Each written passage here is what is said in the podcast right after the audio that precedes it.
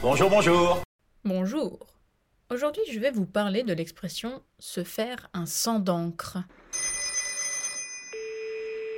Ça sonne. Allô? Dolores C'est moi, Hubert. Hubert, je me suis fait un sang d'encre. C'est vrai, vous vous êtes inquiété? Je vous croyais mort. Noël Flantier aime que l'on se préoccupe de lui. Et là, c'est Dolores qui s'est inquiétée. Mais pourquoi utilise-t-elle cette expression pour dire à Hubert qu'elle s'est fait du souci? Pourquoi? Pourquoi? Pourquoi? Cette expression provient du Moyen Âge. Les médecins, ou en tout cas ceux qui exerçaient la médecine, allez, allons même jusqu'à dire ceux qui tentaient de soigner les gens, considéraient le sang comme primordial pour expliquer les humeurs et les maladies. Une personne malade était une personne qui avait du mauvais sang. Vous l'avez reconnu, l'expression se faire du mauvais sang? Elle a effectivement la même histoire que se faire un sang d'encre. En fait, à l'époque, un malade, c'est une personne qui a du sang de mauvaise qualité ou qui a du sang en trop grande quantité. Ce serait cette trop grande quantité de sang qui lui donnerait une couleur plus foncée.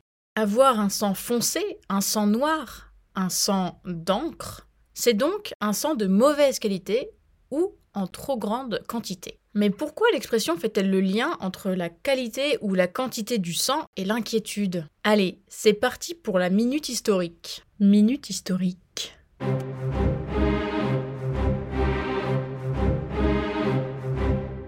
La théorie des humeurs, ça vous dit quelque chose? Bah, je, je sais pas. Si ça ne vous parle pas, c'est normal, elle a été réfutée depuis bien longtemps. La théorie des humeurs apparaît dans l'Antiquité et est extrêmement populaire au Moyen Âge. Selon cette théorie, le corps humain est composé de quatre éléments que vous allez sûrement reconnaître. La terre, représentée par la bile noire qui émane de la rate, le feu, représenté par la bile jaune sécrétée par le foie, l'eau, qui correspond au flegme, liquide rattaché au cerveau, et enfin l'air, qui correspond au sang. Lorsque tous ces éléments sont parfaitement dosés, les humeurs, et donc la santé de la personne, se trouvent dans la meilleure situation possible. En revanche, lorsqu'il existe un déséquilibre, il faut agir, et c'est ainsi que se développent notamment les saignées au Moyen Âge. Une saignée, c'est quoi? Il s'agit d'une pratique qui consiste à vider les malades d'une partie de leur sang. En principe, on veut extraire le mauvais sang. Finalement, la saignée finissait souvent par les tuer, en réalité. Mais à cette époque, on y croit quand même. Quelle drôle d'idée. À travers la saignée, on cherche à rééquilibrer les éléments dans le corps. Plus particulièrement, on cherche à extraire le trop-plein de sang. Vous vous souvenez, ce trop-plein qui lui donne sa couleur foncée, sa couleur d'encre? Le trop-plein de sang étant réputé pour affecter l'humeur et plus particulièrement pour créer l'angoisse et l'anxiété, une personne qui se vide de son trop-plein de sang se retrouve dans une situation où les quatre éléments sont mieux équilibrés, les humeurs améliorées et l'inquiétude calmée. Aujourd'hui, comme je le disais, la théorie des humeurs a été réfutée, mais le lien entre le sang et l'angoisse demeure dans nos expressions.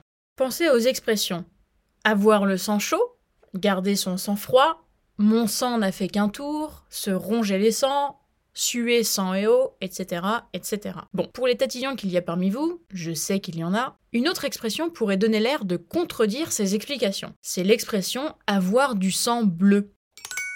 Ici, on dit de quelqu'un qui a le sang bleu qu'il est issu de la noblesse. Mais c'est parce que la couleur bleue est associée à la royauté d'un point de vue symbolique. Le bleu du sang royal n'est pas la couleur de l'encre du sang de mauvaise qualité que l'on explique dans ce podcast. Je résume. La théorie des humeurs et le Moyen Âge ont planté l'idée qu'un sang d'encre, c'est un sang de mauvaise qualité ou en trop grande quantité, ce qui cause l'anxiété. De là découle l'expression se faire un sang d'encre pour exprimer une grande inquiétude. Alors, infidèle, on s'en va sans dire au revoir Mais pas du tout. Je suis prête à vous remercier un par un. Si vous aimez ce podcast, venez lui mettre 5 étoiles sur Apple Podcast. Si vous ne l'aimez pas, ne faites rien.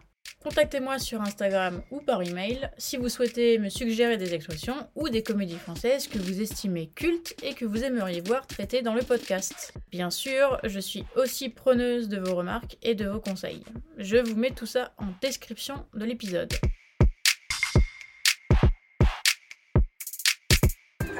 Au revoir les enfants.